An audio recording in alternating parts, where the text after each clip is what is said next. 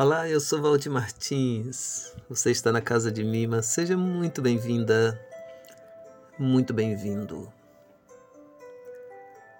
O que vale a pena em nossos dias? Com a avalanche de crises que nos assolam, há uma onda de pessimismo entre nós.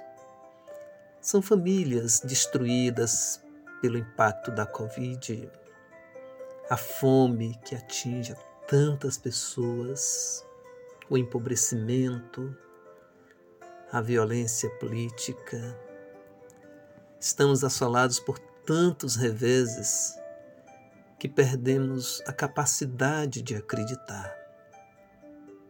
Como é difícil olhar nos olhos das pessoas e ver o desespero.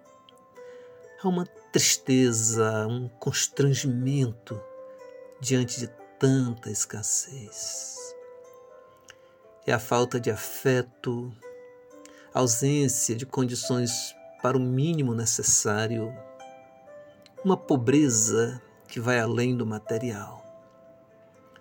Daí vem a pergunta: como enfrentar esses dias?